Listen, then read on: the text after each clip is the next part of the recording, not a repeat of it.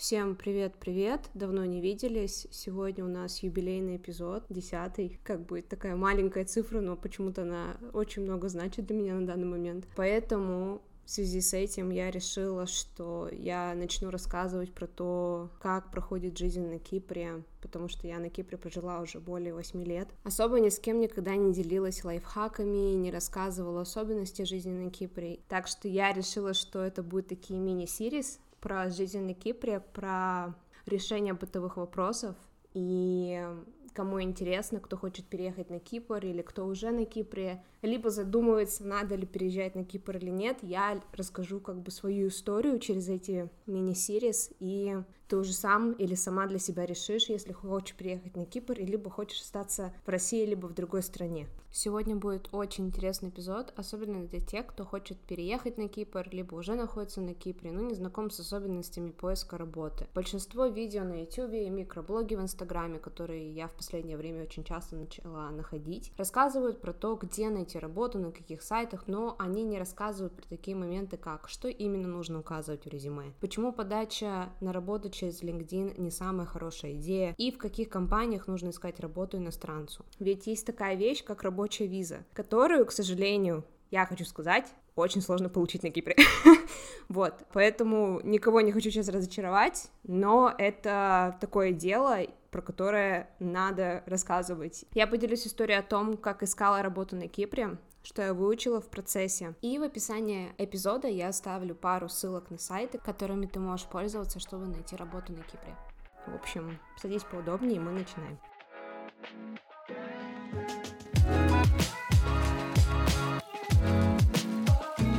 каждый раз, когда я вижу новую статью о том, как искать работу на Кипре с поверхностным объяснением, мне, честно, аж плакать хочется. Это как проходить марафон о том, как строить бизнес онлайн без объяснения, как открывать ИП, как регистрировать бизнес, какие налоги надо платить и так далее и тому подобное. В общем, давай представим, что ты все-таки решил переехать на Кипр, или ты решила переехать на Кипр. Кому-то здесь нравится, а кому-то нет. Но ты тот человек, который решил остаться и построить свою жизнь на этом острове. Про поиски апартаментов мы с тобой поговорим позже. Сейчас давай представим, что у тебя уже есть крыша над головой, но нет работы, и ты не знаешь, куда броситься, где искать, что делать, как себя продавать, что о себе говорить, и, в общем, у тебя очень много вопросов в голове. Сначала я тебе расскажу про то, какие компании могут оформить рабочую визу и к чему ты должен быть морально готов. После я расскажу, как искать работу на Кипре, какие специальности востребованы на Кипре, расскажу также про зарплаты на данный момент. Возможно, тебе нужно взять блокнотик, либо делать новую заметку в телефоне, дабы все это помнить и знать. Будем строить так. Диалог. Представим, что ты мне задаешь вопрос, и я буду отвечать на этот вопрос. В общем, поехали.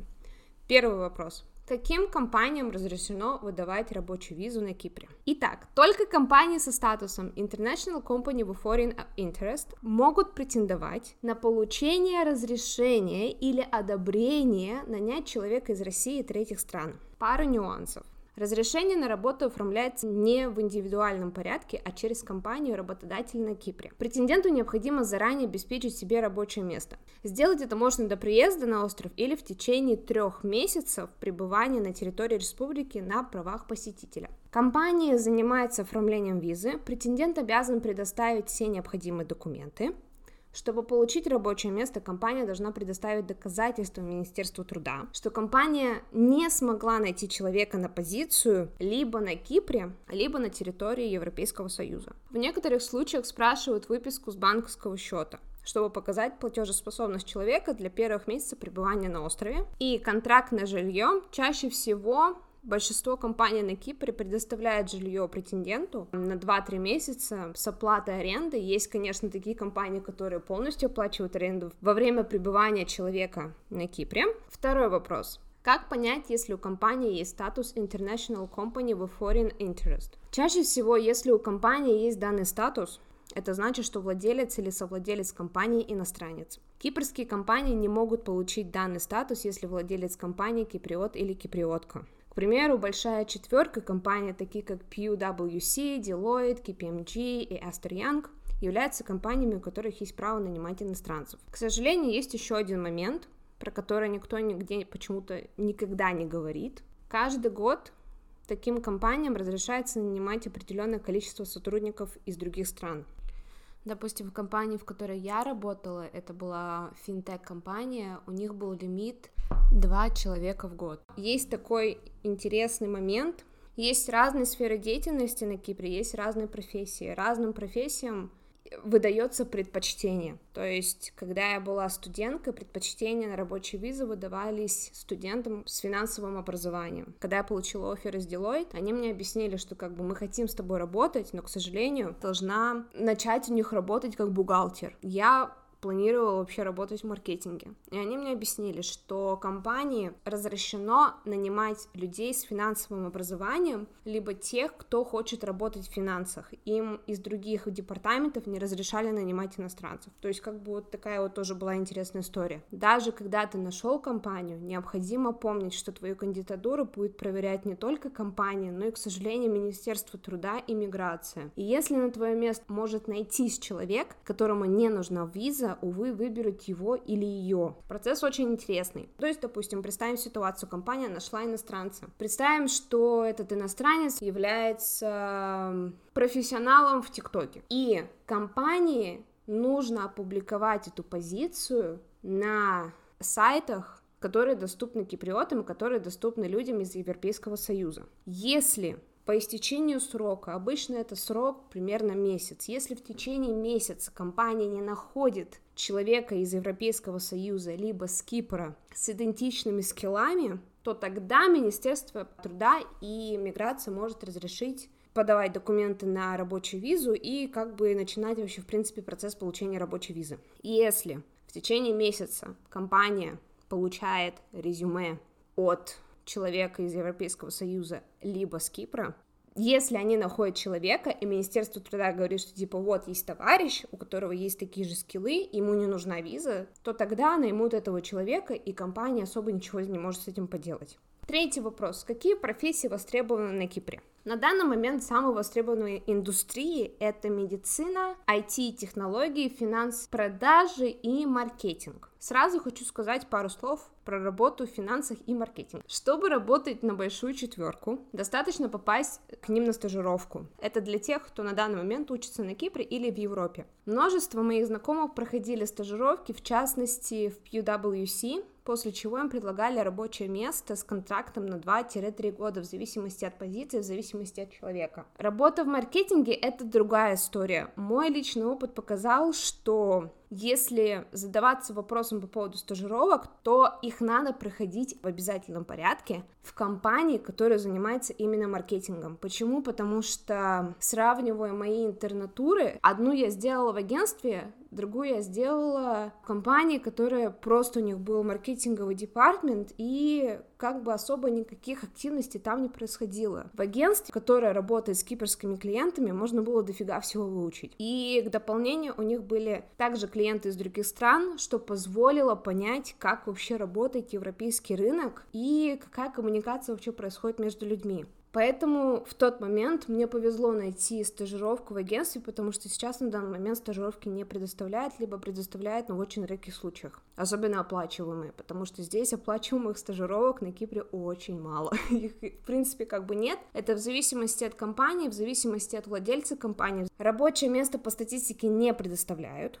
после завершения интернатуры или стажировки. Но если у тебя есть уникальные скиллы, ты можешь работать с компанией на базе фриланса. Четвертый вопрос.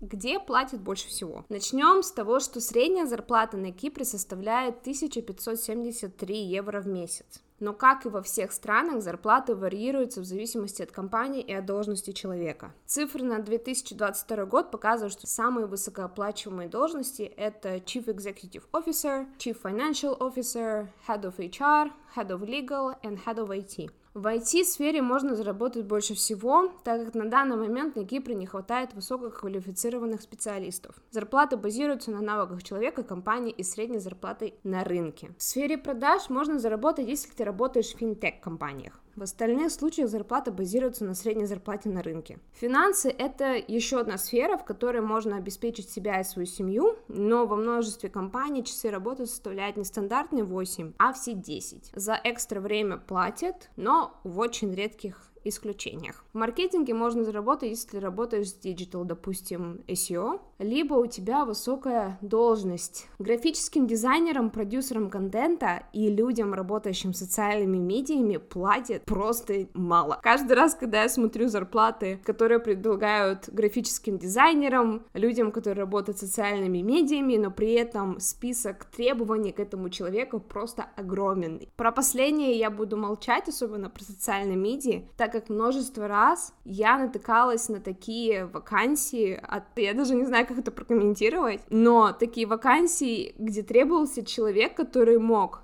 писать, снимать видео, создавать контент, делать медиаплан, делать контент-план, давать задания дизайнерам, коммуникатировать с клиентами, быть 24-7 на связи. В общем, и зарплата при этом для такого человека 1000 евро. Ну, ребят, то есть как бы в России, я помню, замечала такие вакансии, и в принципе я такая, ну, возможно, это как бы тренировка скиллов, и если человек много знает, то он может потом себя найти в разных сферах, но здесь именно позиции, допустим, social media manager, которая предполагает, что у этого человека будет команда, которая будет с ним работать, да, но от этого человека они ожидают, что этот человек будет там себе себе, так сказать, режиссер и будет заменять себе же команду, которая должна у него быть. Но нереальные требования, нереальная зарплата. Если ты, допустим, сейчас находишься на Кипре, и у тебя есть супер классные скиллы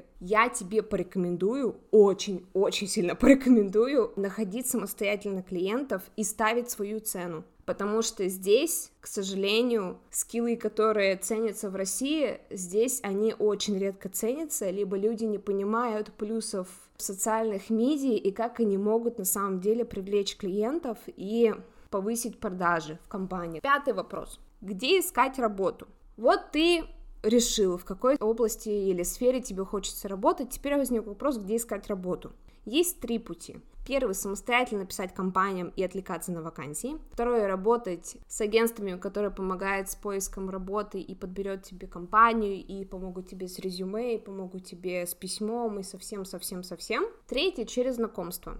Я прошла через первый вариант и через третий вариант. Я слышала про работу агентств, которые помогают с поисками работы, но опять же всегда там возникает такой вопрос, типа серии, у вас есть рабочая виза или нет. То есть если у тебя нет рабочей визы, скорее всего будет 50 на 50 гарантии того, что они тебе помогут найти работу. Поэтому мы поговорим с тобой про самостоятельный поиск. На Кипре существует множество сайтов поиска работы. Самые популярные это Ergodosity, Карьера, Карьериста, LinkedIn, либо Headhunter. А также есть чаты в Телеграме, где очень часто рекрутеры из компании оставляют свои личные контакты, и это очень даже хорошо.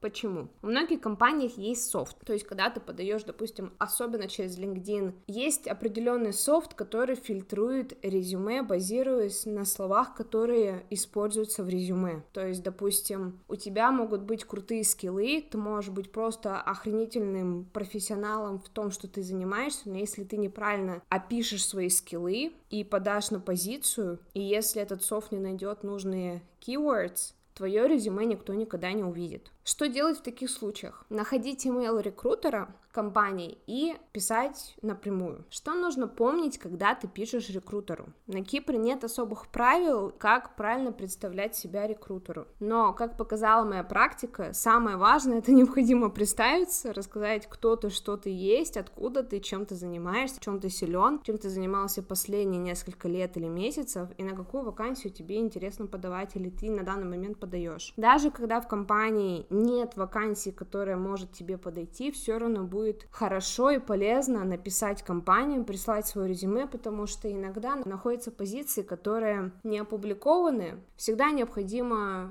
напоминать о себе, кто ты, где ты, что ты существуешь, и есть такой человек с такими скиллами. Все остальное нужно указывать в своем резюме обязательно. Если у тебя были проекты на стороне, обязательно их тоже показывай, неважно какие проекты.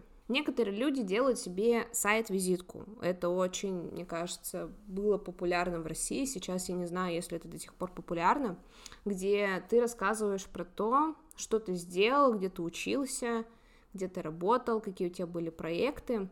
И что ты такого крутого сделал для компании, с которыми ты работал. Но на Кипре достаточно резюме на данный момент. Работая с агентствами, ты упрощаешь себе задачу, так как они помогут с составлением резюме, сопроводительным письмом. Еще один момент про поиск работы уже на LinkedIn. Никогда не нажимай на Easy Apply button, ну или Easy Apply кнопку. Лучше сделать свой research и найти HR компании, написать напрямую ей или ему через LinkedIn, через сообщение. Так как когда ты подаешь свое резюме через Easy Apply, во-первых, твое резюме никогда никто не увидит, ты не можешь приложить сопроводительное письмо, и очень сложно выразить себя и показать, кто ты, что ты и какие вообще у тебя классные скиллы есть. Шестой вопрос. А что по поводу языков? На Кипре официальный язык греческий, но с русским и английским можно найти работу. Плюсом является то, когда человек знает в совершенстве английский и русский. Греческий является плюсом, но иногда компании прописывают в требованиях к работе знание греческого must. Последние советы и рекомендации. Моя первая и самая важная рекомендация про поиски работы на Кипре. Лучше говорить и спрашивать тех, кто уже много лет живет на острове и кто прошел через все головники, так как они знают нюансы, они знают, с какими компаниями лучше сотрудничать и вообще рассказывают про процесс подачи рабочей визы и иногда могут даже помочь. Вторая рекомендация — не сдаваться. Обязательно регистрируйся на Headhunter и LinkedIn, так как большинство предложений лично я о работе получила именно через эти сайты, но обязательно нужно проработать над тем, как ты себя презентуешь в своем профайле на HeadHunter либо на LinkedIn. Работы на рынке труда много, я это знаю, все это знают. Главное правильно преподнести себя и найти ту компанию, которая в тебе нуждается. Поэтому у меня для тебя есть предложение, если ты ищешь работу на Кипре, или если ты уже находишься на Кипре, или ты планируешь приехать на Кипр, но не знаешь, если у тебя есть шансы, то ты можешь прислать свое резюме через форму, которую я укажу в описании этого подкаста. Я просмотрю резюме и вернусь к тебе с комментариями о том, как ты можешь его прокачать, это совершенно бесплатно, так как мне просто хочется помочь людям, которым интересно жить на Кипре, которым хочется найти работу, так как я знаю по собственному опыту, как сложно найти работу на Кипре. И вот как-то вот так. Такой вот у нас был интересный с тобой подкаст, надеюсь, тебе понравилось. И мы завершаем мантра недели. Чтобы дойти до цели, надо прежде всего идти. Аноре де Бальзак. Как я уже сказала в начале подкаста, это будет мини-сирис, где я буду рассказывать понемногу о жизни на Кипре, готовить тебя морально к переезду, если ты хочешь приехать, и помогать тебе чувствовать себя более комфортно на Кипре, если ты уже здесь находишься. Хорошего тебе настроения и до скорой встречи!